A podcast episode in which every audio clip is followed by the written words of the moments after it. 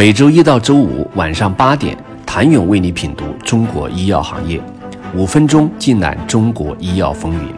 喜马拉雅的听众朋友们，你们好，我是医药经理人、出品人谭勇。随着人口老龄化和社会财富的增长，人们对健康的重视度和医保支付可及性的不断提高，临床未被满足的需求越来越多，比如肿瘤、免疫、罕见病、儿童用药，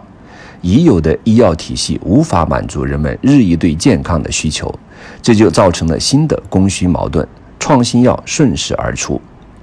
在两千年之前，除了中国特色的青蒿素，我国没有创新药。更没有创新药企。两千年初诞生的贝达药业、微星生物可以说是中国第一批创新药企的缩影。二零一零年到二零一五年，中国的创新药企新贵大多诞生在这个阶段。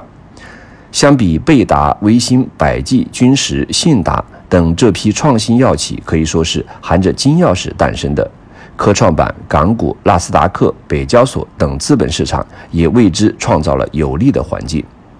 另一方面，我国药品监管机构前期的政策红利彻底释放。两千零八年到二零二零年，海归创业潮、重大新药创制加持之下，诞生了六十多个一类新药，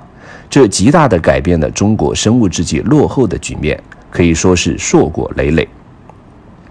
二零一五年七月二十二号，仿佛是我国创新药史上的遵义会议。国家药监局发布了关于改革药品医疗器械审评审批制度的意见，药品审评受理及审评加速明显，鼓励研发创新优先审评，加快境外已上市临床急需新药审评，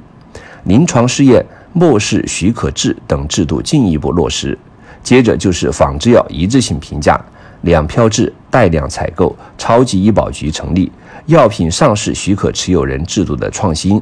新药品管理法等一系列组合拳，从政策、人才、资本三个方面推动了创新药的发展。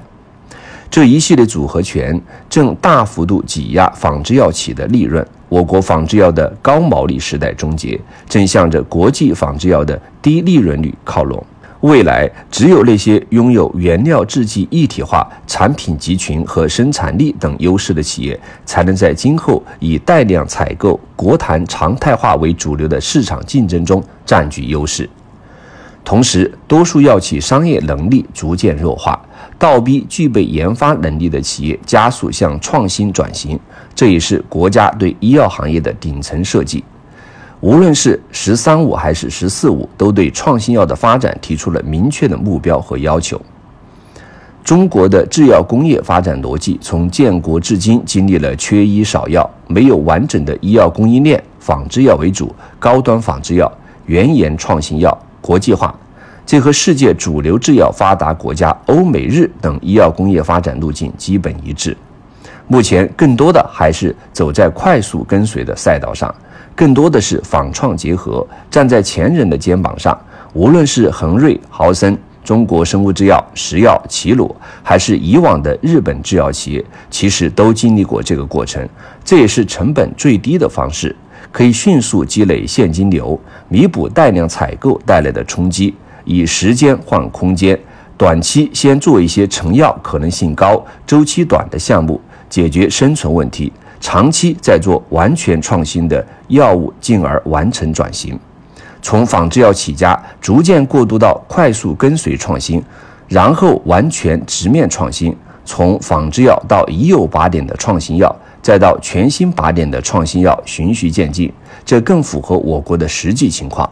有些人质疑重复创新资本泡沫高，靶点重复甚至微改化学结构。其实，任何创新都不是一蹴而就，最好既不妄自菲薄，也不妄自尊大，而是应该给中国创新药更多的包容和时间。以史为镜，如何看待医药行业的发展？请您明天接着收听。谢谢您的收听。想了解更多最新鲜的行业资讯、市场动态、政策分析，请扫描二维码或添加医药经理人微信公众号“医药经理人”——医药行业的新闻与资源中心。我是谭勇，明天见。